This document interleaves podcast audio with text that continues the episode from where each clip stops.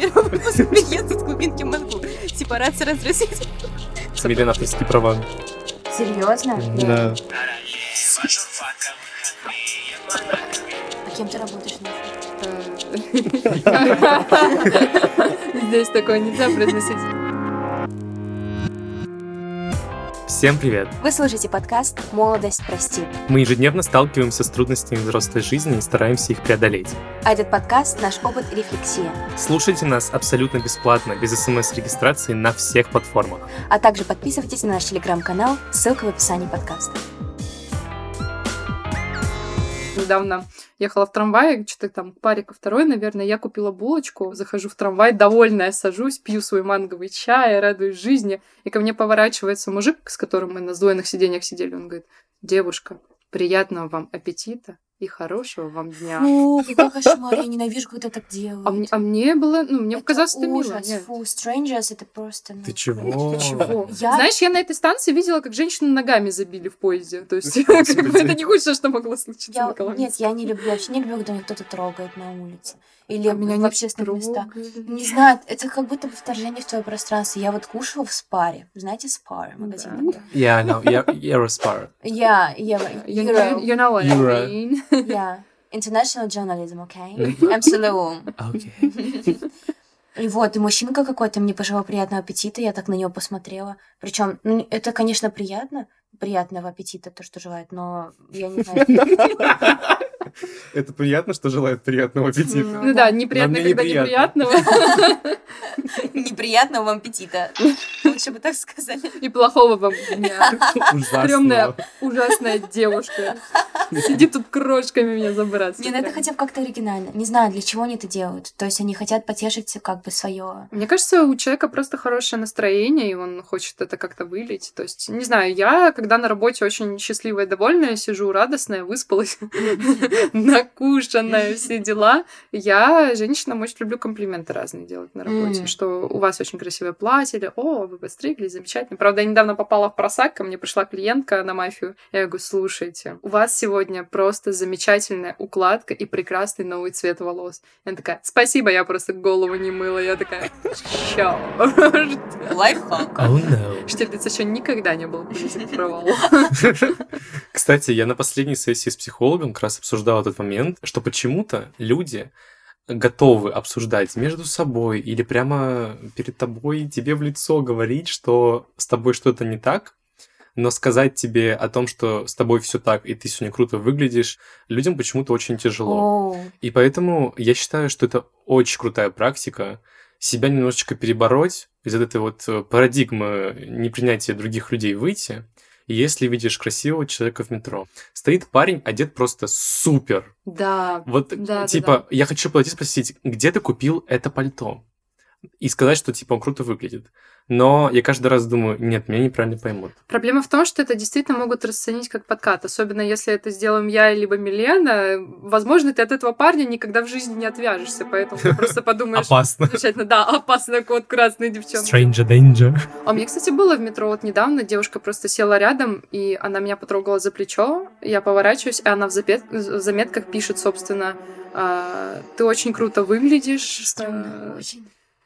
Вот, вот насколько все разные. Это замечательно, что мы здесь все сегодня Да, собрались. Она да. говорит, ты замечательно выглядишь, э, как бы мне нравится, я не помню, что там, твой шарф или твое пальто. Я такая, вау, спасибо, а ты читаешь классную книгу. По-моему, там была, была книга, которая на данный момент Секс-зависимость запрещена. И магия утра.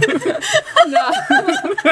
Да, там, по-моему, примерно такая же книга была. Ну, в общем, да. И я такая, да, клевая книга. Она такая, да, спасибо. Это было мило. А ты после этого не испытывала кринж? Нет, абсолютно. Слушай, ну это очень круто. Мне кажется, что возможно, если бы я такую практику, как выразился Женя, включала в свою жизнь, я была бы чуточку счастливее. Понимаешь, тут такой пресловутый энергообмен происходит? О, я. Ну, то есть ты не скажешь какому-то рандомному там человеку, который плохо выглядит, что он хорошо выглядит, чтобы Ну да. произошел энергообмен, потому что он не произойдет. Мгм. Никогда А. не надо выдумывать комплименты. Вот никогда Да, не должны чистого Хочется сказать, посмотрела, вау, ты отлично выглядишь. Какая ну или вы отлично выглядите. И тебе скажут что-то приятное в ответ. И у вас у обоих или у обеих сразу поднимется настроение. Да. Это супер практика. Всем привет! Я Маша, вот. Я учусь на третьем курсе рекламной связи с общественностью в Ранхикс. Я учусь в Ранхиксе на третьем курсе медиа-журналистики. Мы с Машей познакомились в ВУЗе. Сейчас, Милен, авторские права. Серьезно? Да. Увлекаюсь вокалом и фотографиями, а еще работаю в IT проект менеджером. Даня, расскажи нам о себе. Я учусь на социолога прямо сейчас э, в таком замечательном университете, как Шаненко. Планирую в будущем перепрофилироваться в психолога. Увлекаюсь э, англо-американской поэзией. Совсем не против почитать философию. Никогда не мог сдержаться, чтобы быть хорошим слушателем или провайдером альтернативной перспективы на там, жизнь. А кто тебе вот из философов нравится? Французская школа второй половины 20-го, да, Бодрияр, О. Фуко. Еще мне нравится идеализм. Существование чего-либо определяет взгляд человека. Человек видит мир, и поэтому мир существует. Милена, а где ты учишься? На А журналиста. я учусь в Московском государственном лингвистическом университете на... На где? Я забыла. На международной журналистике. Знаешь, Вот. это вот надо вырезать из подкаста и им типа на почту отправить, чтобы они это в рекламе использовали. как, А я учусь в Московском государственном лингвистическом университете. Каким образовательным продуктом ты пользуешься? Конечно же, МГЛУ. Давайте расскажем, кто откуда родом. Я вот, например, из э, Волгоградской области, город Котельниково. Это не Котельники, это Котельниково. Да, важный момент. Постоянно путали на всяких конкурсах, говорили Постоянно. «Котельники, Котельники», а мы не из Москвы. Да, и выбегают такие котельники. «У-у-у, Мы котельники, я котельник, и ты котельник. Мы все Котельники. Изначально, originally, так сказать, я из Туркменистана, но когда мне было два года, мы тоже переехали в Волгоградскую область, и, собственно, там мы познакомились с Женей. Когда мне было 15, мы с родителями переехали в Краснодар. Вот, и жизнь с того момента очень сильно поменялась. А как она поменялась с того момента, как я в Москве, я вообще это не могу описать. И каждый день я просто удивляюсь. Даня, возвращаемся к вопросу Да. исторического происхождения. Откуда ты к нам приехал? А, К нам, изначально- москвичам. Да-да-да. Изначально я из маленького городка, я не помню Нижневартовск, но я оттуда изначально. Потом перебрались на юг в Башкирию. Честно говоря, за всю жизнь я видел практически ничего в терминах э, путешествий и всего такого. Поэтому Москва — это такое первое большое место для меня. Получилось то, что я мог поступить и в Москву, и в Питер. Но большинство моих э, друзей, которые смогли выбраться тоже из маленького городка, э, поступали в Москву, поэтому, собственно, я тоже.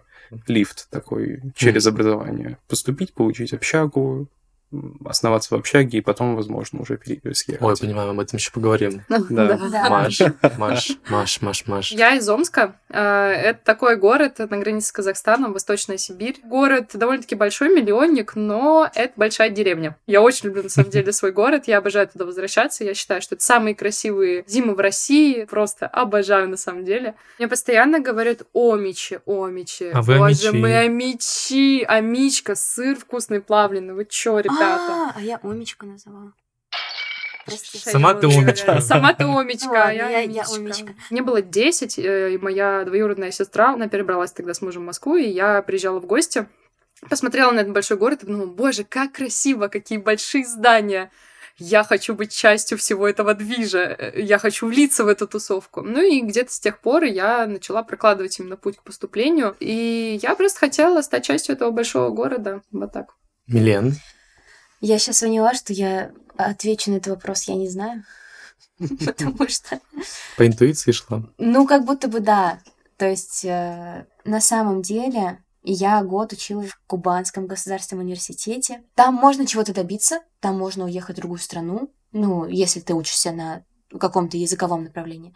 Вот. Но в целом Краснодар тоже большая деревня, как Омск. Он прекрасен, но кажется, что там бы я тоже как-то себя смогла проявить, но в определенный момент мне этого бы стало мало. Вообще-то для меня, когда я жила в Котельниково, Краснодар тоже был ого И все детство мне снились сны про то, как я живу в каком-то большом городе с такими ночными огнями, блин, не знаю, всякими высотками. И именно поэтому я просто взяла и гордо забрала свой аттестат и сказала родителям, что я буду поступать в Москву. Они очень сильно меня отговаривали, и э, это было мотивировано тем, что я маленькая, Я просто наслушалась того, что здесь хорошее образование, и тогда это была чисто отговорка для родителей. На самом деле я просто хотела все свои амбиции как-то реализовывать, хотя первые полтора года даже я ничего не делала. Это нормально. Да, да, я просто, я просто приехала с огромными глазами, потому что это очень большой город, и вообще непонятно, куда мне деть себя. Ну, короче, мне нужно какое-то пространство, чтобы двигаться дальше. Вот. Я понимаю, что здесь это бесконечно. И каждый раз, ну, а если этого, это закончится когда-то, то я просто э, уеду в другой город, наверное, или в другую страну, а, или на другую планету. О, боже, как, как исповедь прозвучала. Да, да.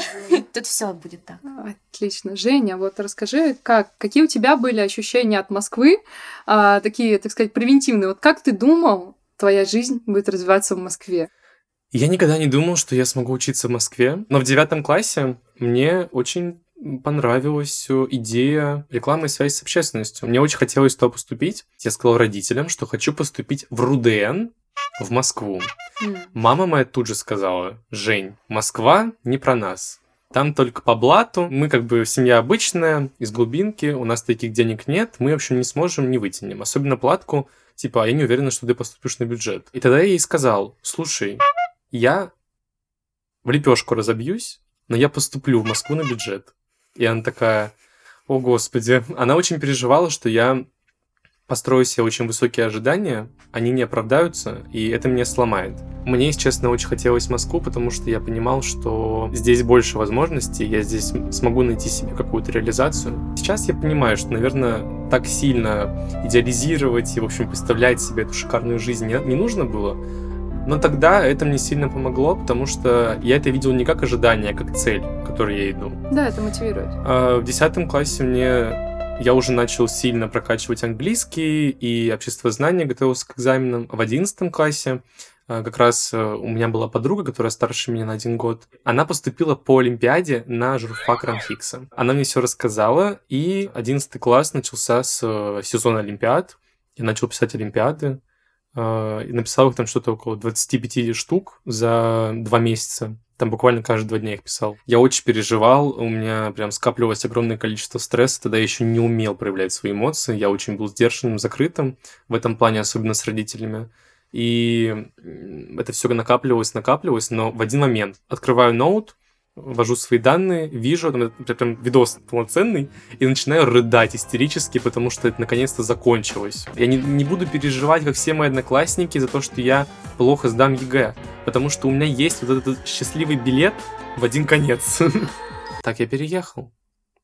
Через Олимпиаду. Образование как бы сыграло роль социального лифта, как у Дани.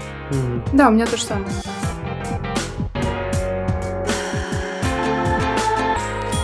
Вы когда переехали в Москву, у вас остались друзья? Нет, вопрос должен был звучать так. Ребят, а у вас вообще Есть друзья? есть друзья, да?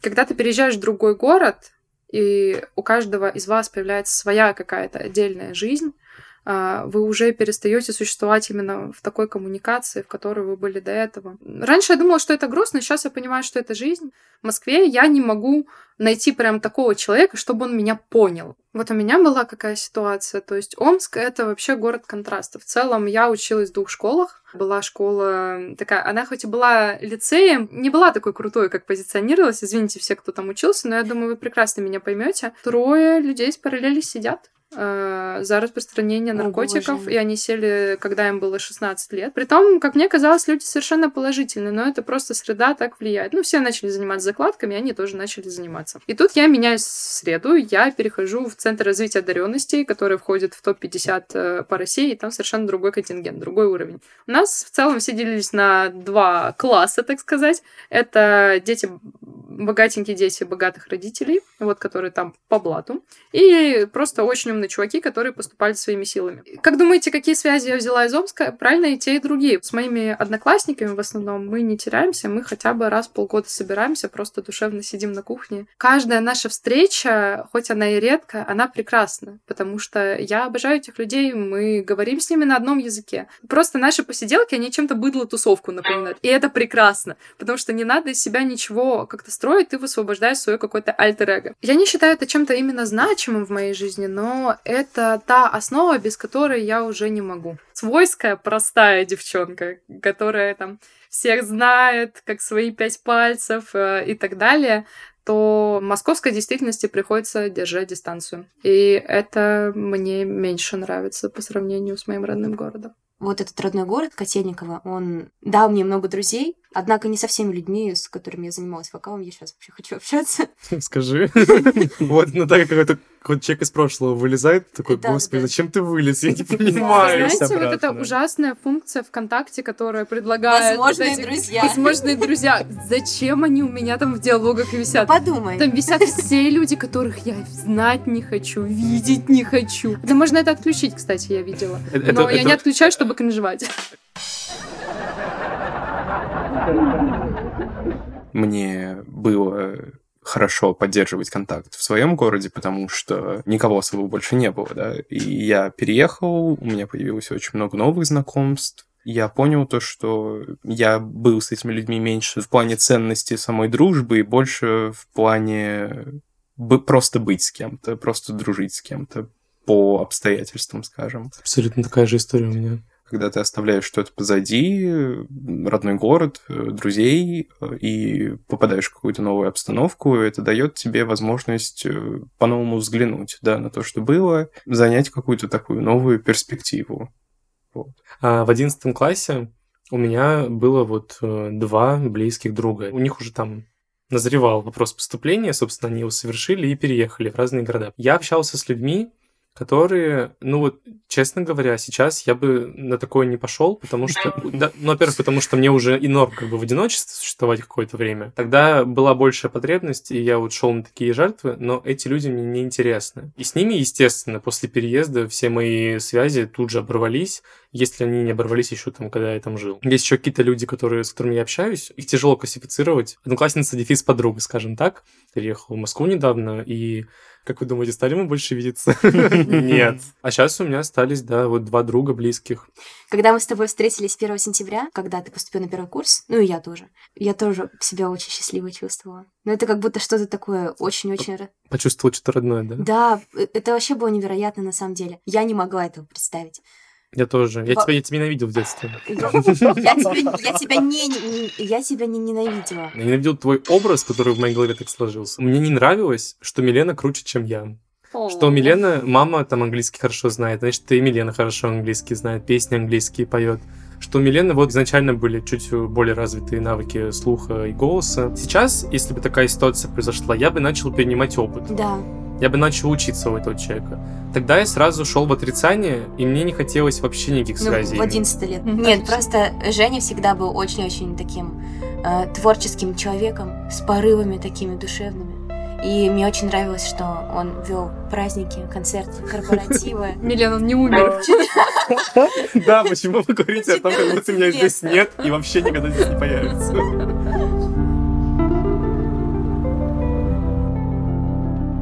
Однажды, когда мне было очень тяжело на первом курсе, знакомая с этажа, соседка, сказала мне, что это абсолютно нормально, и это было такое облегчение. Я просто думала, что я особенная, и что только одна я здесь страдаю, и не понимаю, что мне делать.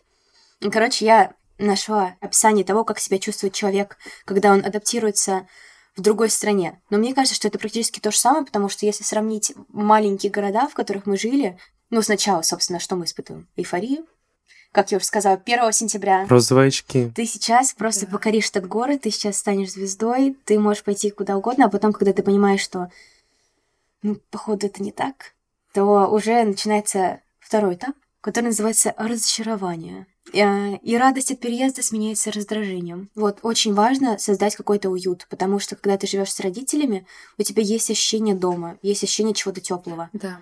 Вот сейчас, у меня только сейчас начало появляться, типа, чувство, что я возвращаюсь домой, когда еду в общагу. Но раньше мне- я не понимала, что мне делать. Мне просто хотелось сбежать, и каждый раз, когда была возможность остаться где-то, типа, у друзей дома, Да, да. это Мгм. вау. Это Да. типа у luxury условия просто, когда у тебя есть раковина А собственная. можно вот я сразу про второй пункт скажу, про ощущение дома? Кратко. У меня тоже такое было, и это заставило меня очень сильно попотеть на первом курсе, потому что у меня всегда было ощущение дома, и тут я переезжаю в общежитие, которое мне абсолютно не нравилось. Оно было раздолбанное, стрёмное. А, Это было в Красногорске.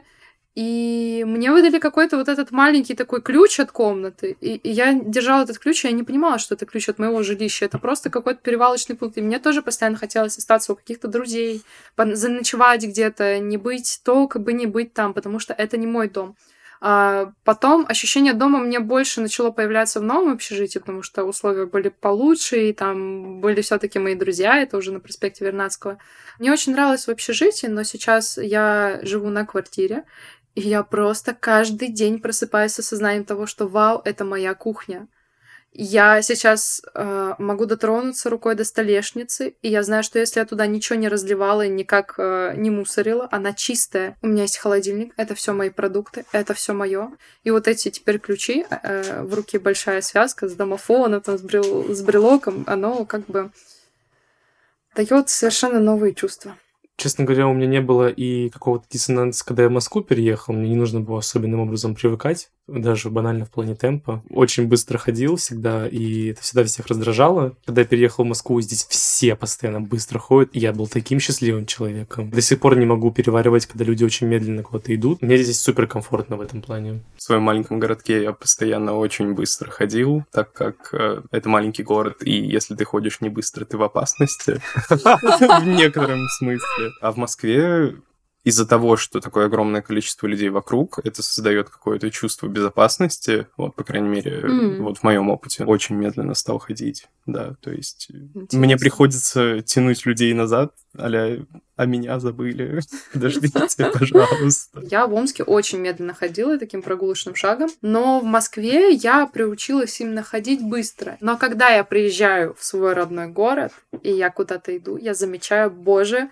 почему все двигаются как улитки. Я там уже не своя. Лиминальность, да, это когда ты в процессе перехода между из одной группы в другую, да, ты застреваешь там, где ты принадлежишь и не к той группе, и не к той. Ты сохраняешь черты, присущие э, омичам. а-! Омичам, прошу прощения. И, собственно, как какие-то черты, присущие У Москве. меня изменилась конкретно одна привычка. Я в Москве первый месяц точно не могла нормально спать. Изначально я переехала в Москву и жила в Красногорске. Тем салам из теплого бетона, так сказать.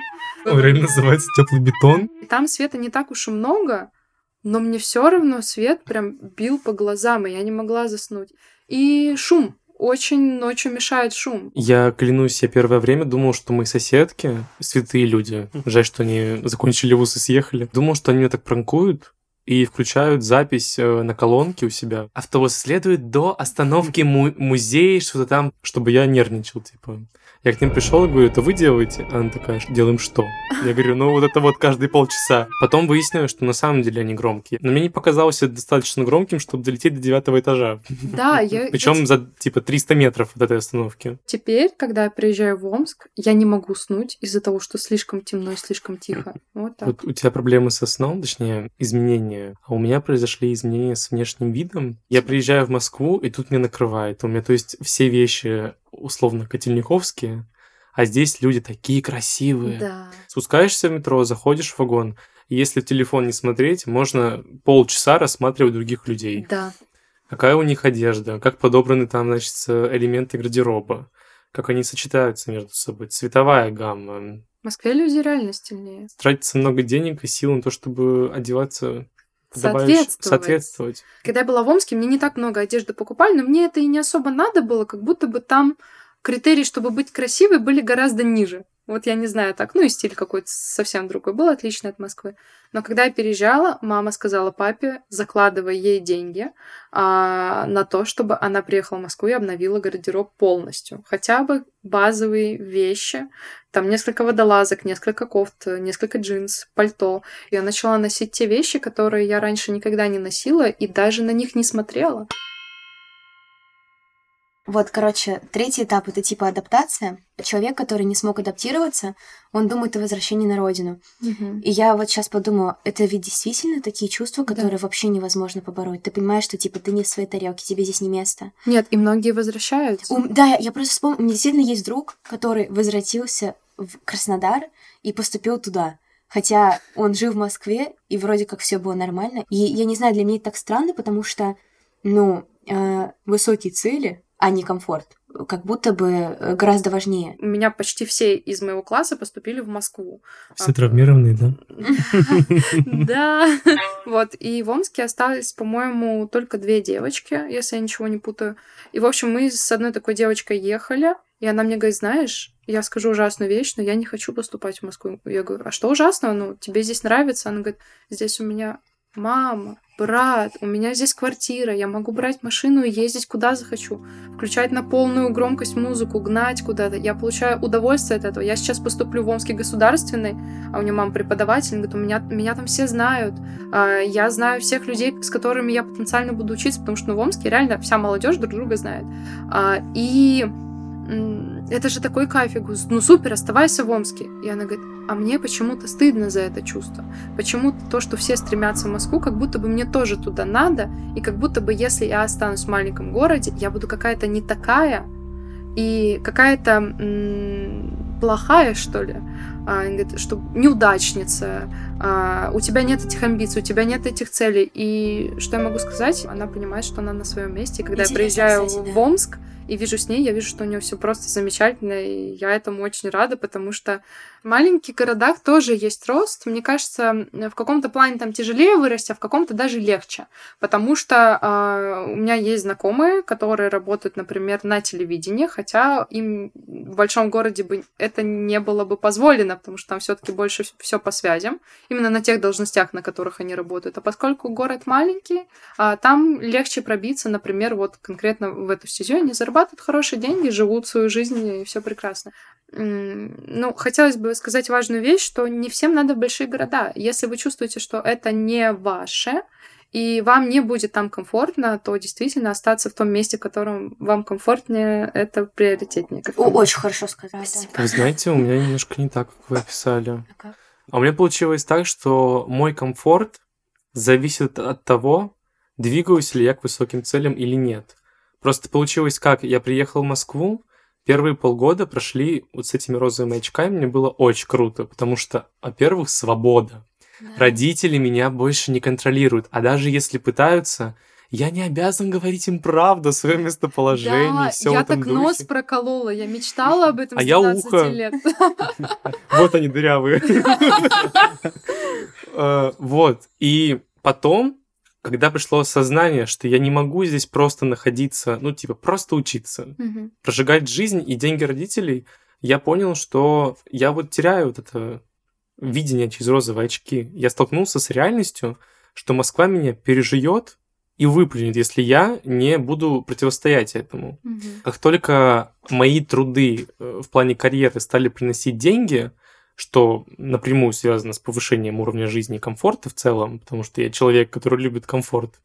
Класс в такси. Комфорт плюс, да. Да, мне стало гораздо проще. Ну, то есть это был период, когда я потерял любовь к Москве после розовых очков. И нужно было вернуться к этому состоянию, но уже осознанно. Снова полюбить этот город.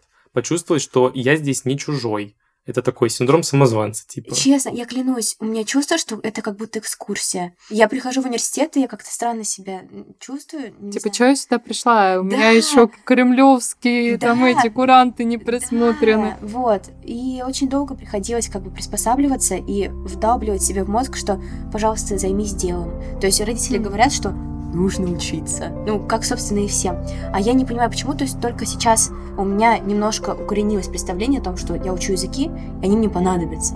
Но как? Я не знаю. Ребята, что по деньгам? Вот меня прям напрягала эта тема первое время, потому что, ну, мне родители сразу поставили условия, либо ты поступаешь на бюджет, либо ты не поступаешь вообще. И у меня не было варианта не поступить на бюджет.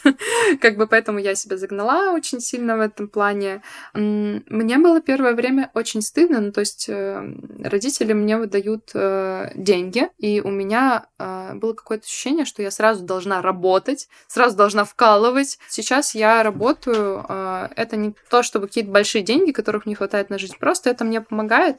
А, но вот эта проблема совмещать работу с учебой. Честно, я вот я испытывала, кстати, стыд очень-очень сильный. О, да. И каждый раз, когда мне родители скидывали деньги, я думаю, боже мой. Ну, мои родители, мне говорят, что пока у тебя есть возможность учиться, лучше учись. И, типа, у нас есть возможность тебе скидывать деньги. Естественно, я работаю, подрабатываю там на кафедре вообще в своем университете. Там mm-hmm. не супер большие деньги, но в плане каких-то как раз-таки связи социальных, мне это очень нравится.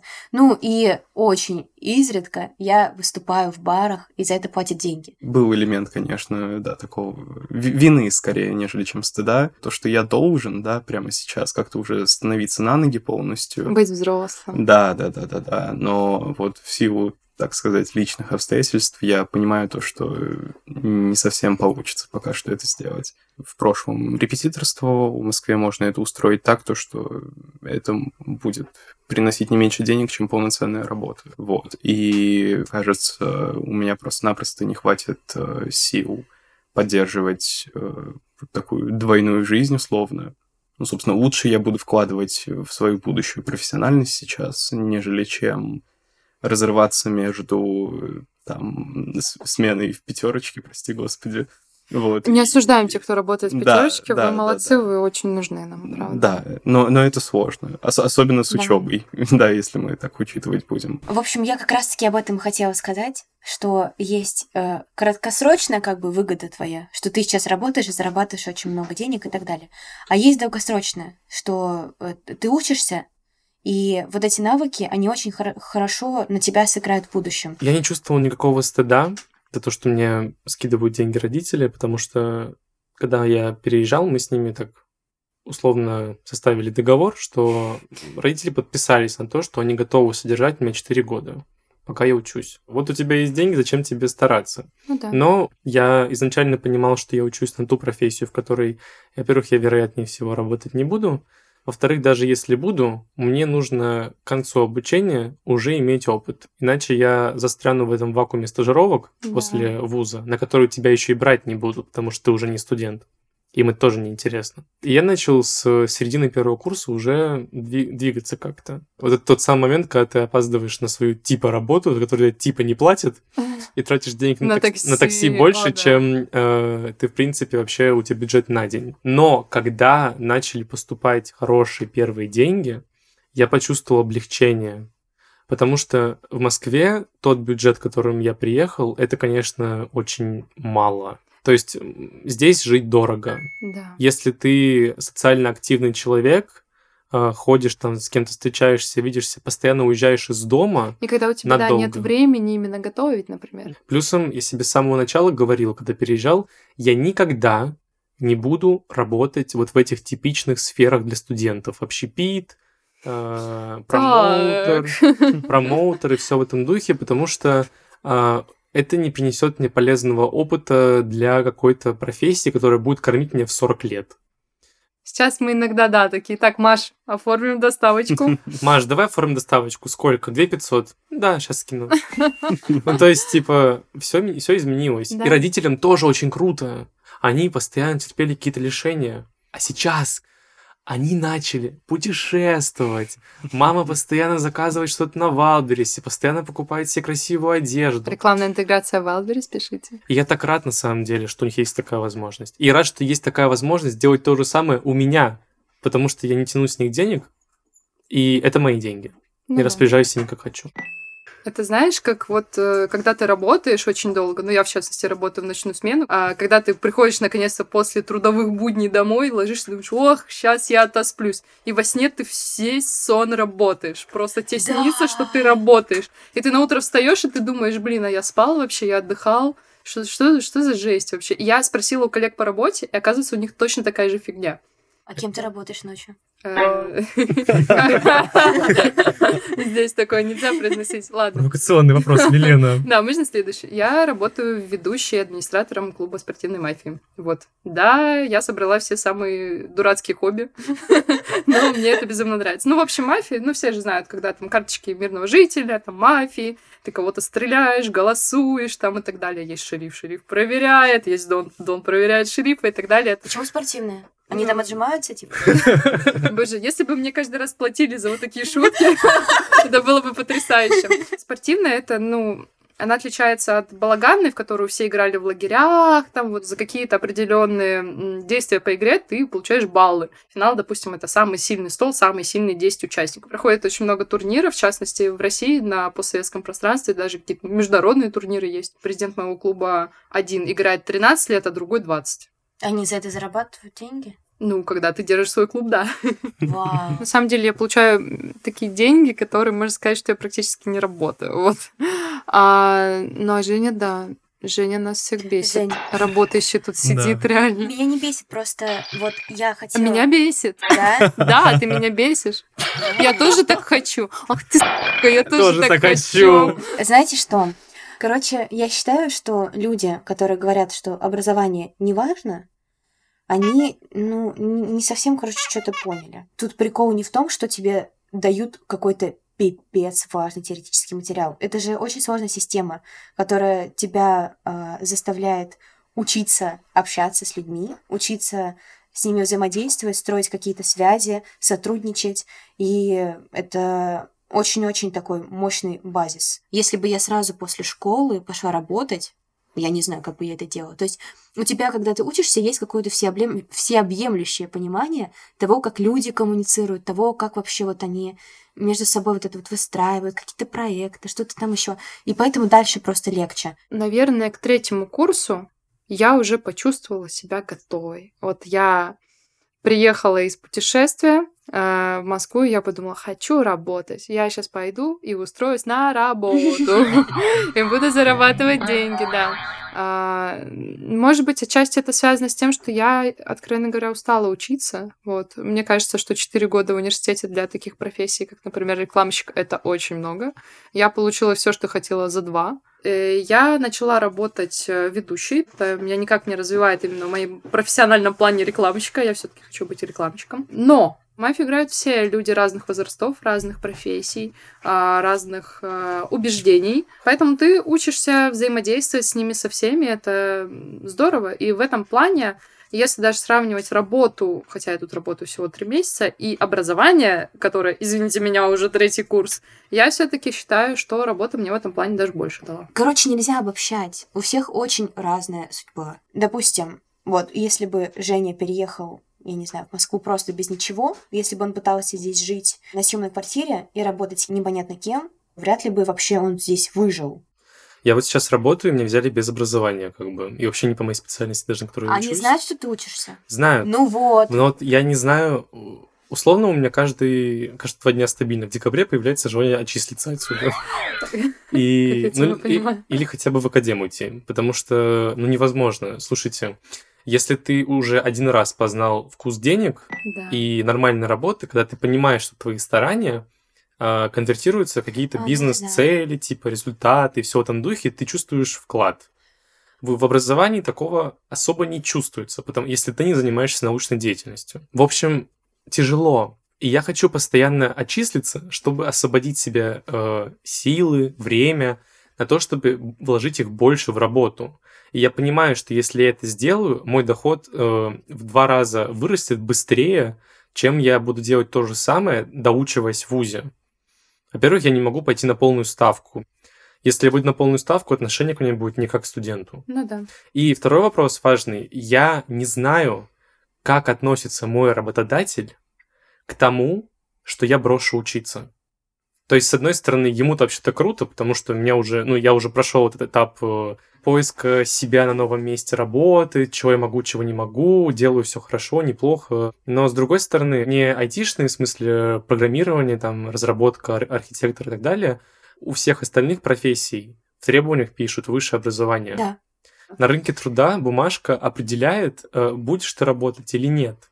Это такой первый фильтр. Возможно, это пок- показатель того, что ты смог 4 года там отсидеть. Да, что ты прошел школу И жизни. они не смотрят на, на то, где ты учился, в смысле, на кого, и не надеются, что ты придешь из вуза с навыками. Я надеюсь, Да. что сейчас это так работает. Молодые специалисты, они очень-очень востребованы, и если ты проучился 4 года, это значит, что для тебя, в принципе, не составляет труда э, как-то, ну, собственно, вот эти вот навыки развивать.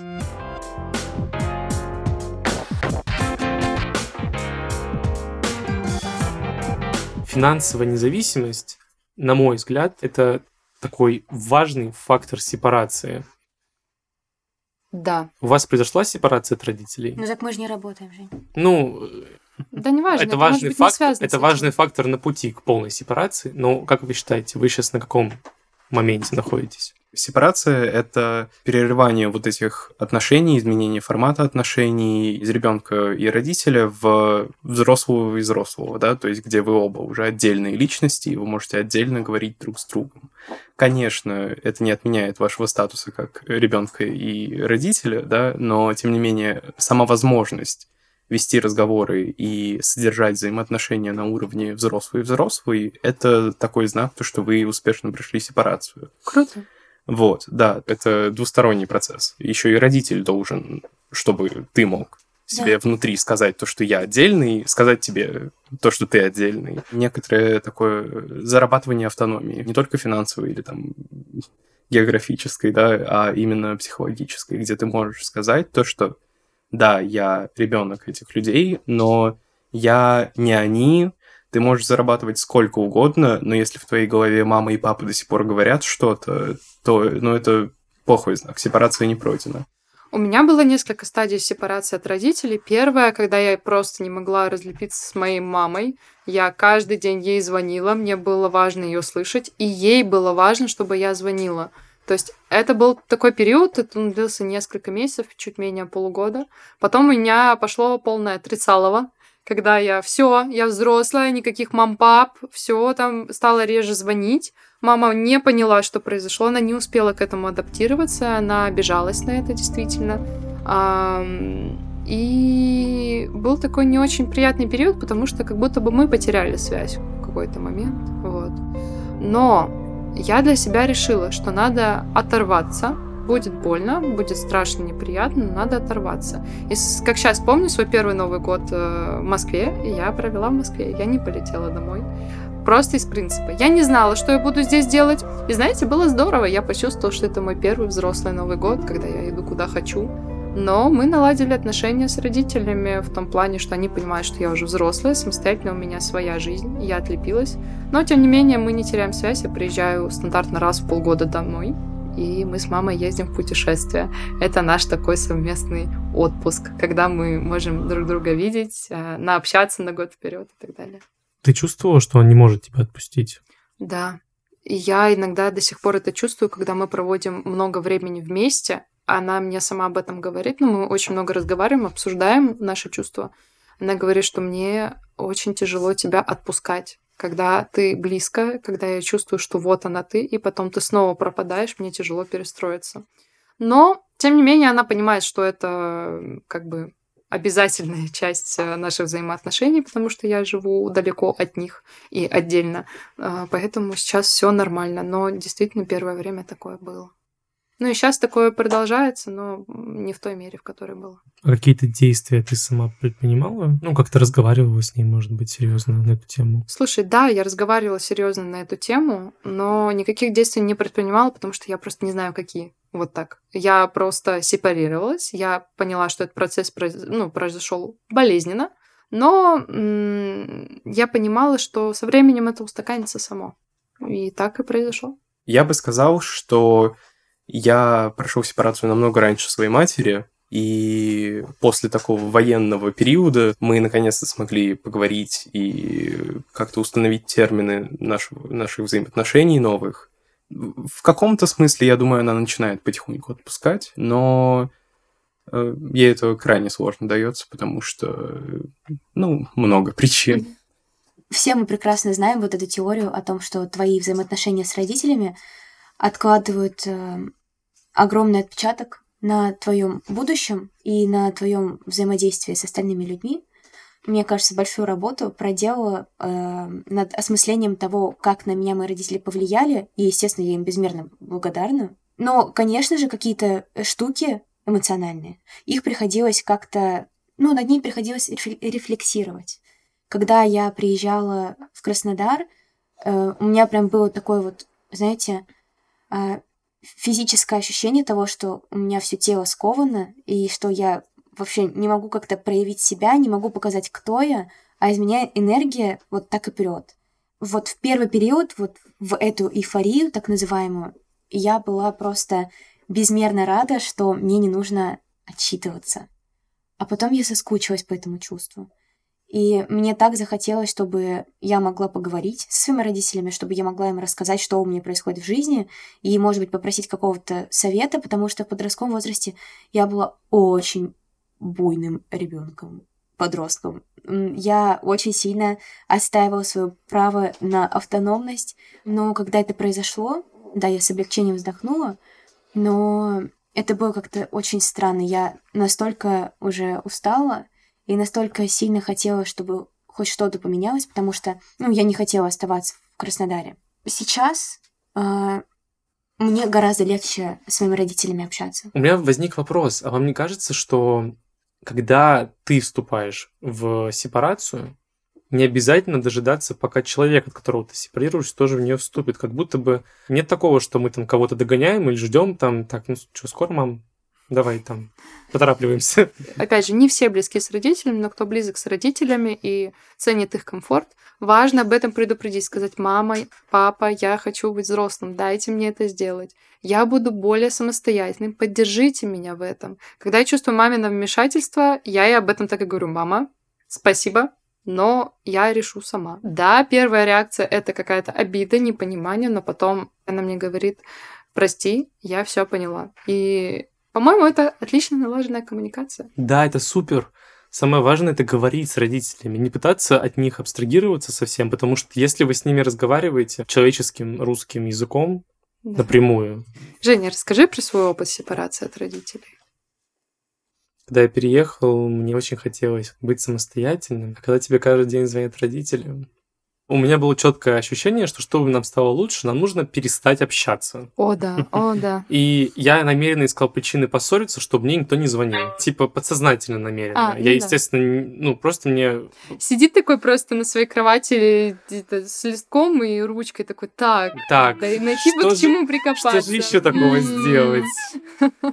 Я говорил о том, что мне некомфортно, что мне названивают потому что я переехал, и здесь другой темп жизни, у меня много дел, я постоянно занят, с кем-то разговариваю, гуляю, знакомлюсь, общаюсь, влюбляюсь и так далее. Чтобы мне начали писать, мне потребовалось полгода об этом разговаривать. И я думаю, что это далеко не самый худший результат в этой гонке. Я помню, как тебе позвонили, и ты рассказывал, что ты пил вино, И сколько ты пил? Но ты пил не столько и вообще не вино.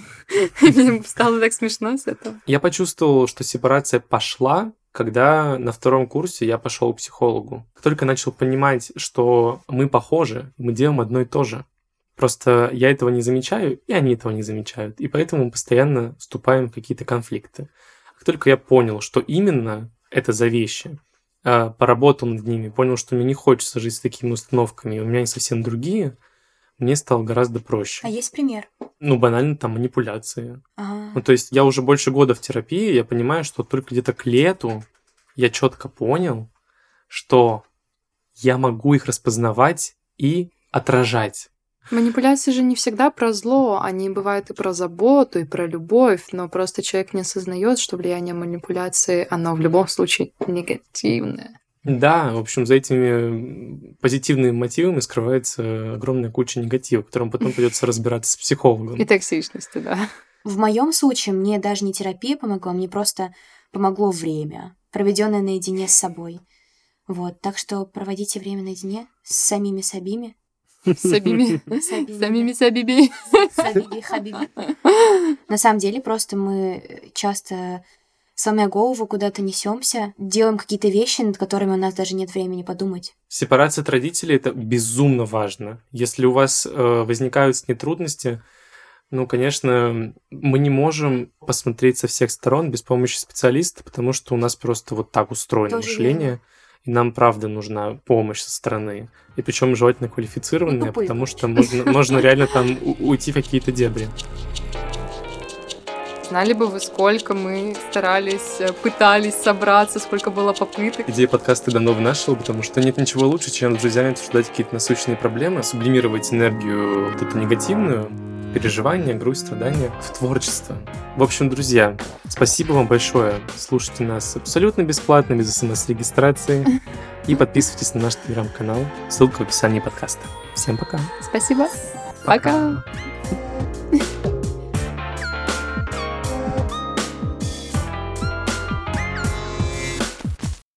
Два дня до этого я каждый раз засыпал, я закрывал глаза, ну как засыпал, пытался заснуть, я закрывал глаза, и у меня сразу перед глазами Милена, Маша, Даня, и вот мы начинаем разговаривать, я, я- я- я начинаю эм, заикаться, то есть какие-то страхи, что я не смогу говорить. А еще был один моментик, когда я уснул, на два часа погрузился в такой легкий дрем, и я начал с Миленой прописывать структуру подкаста у себя в голове, проснулся через два часа в холодном поту, Поэтому потому что, могла спать, потому да, что у нас не получилось. Не получилось? Не получилось. Мы с тобой начали о чем-то спорить, прям поругались, и я проснулся в холодном поту из-за этого. Мы начали спорить? Да, если Нет, что... мы не спорили. Если что, это, я напоминаю, это было в моей голове. Все события вымышленные, это больная фантазия автора.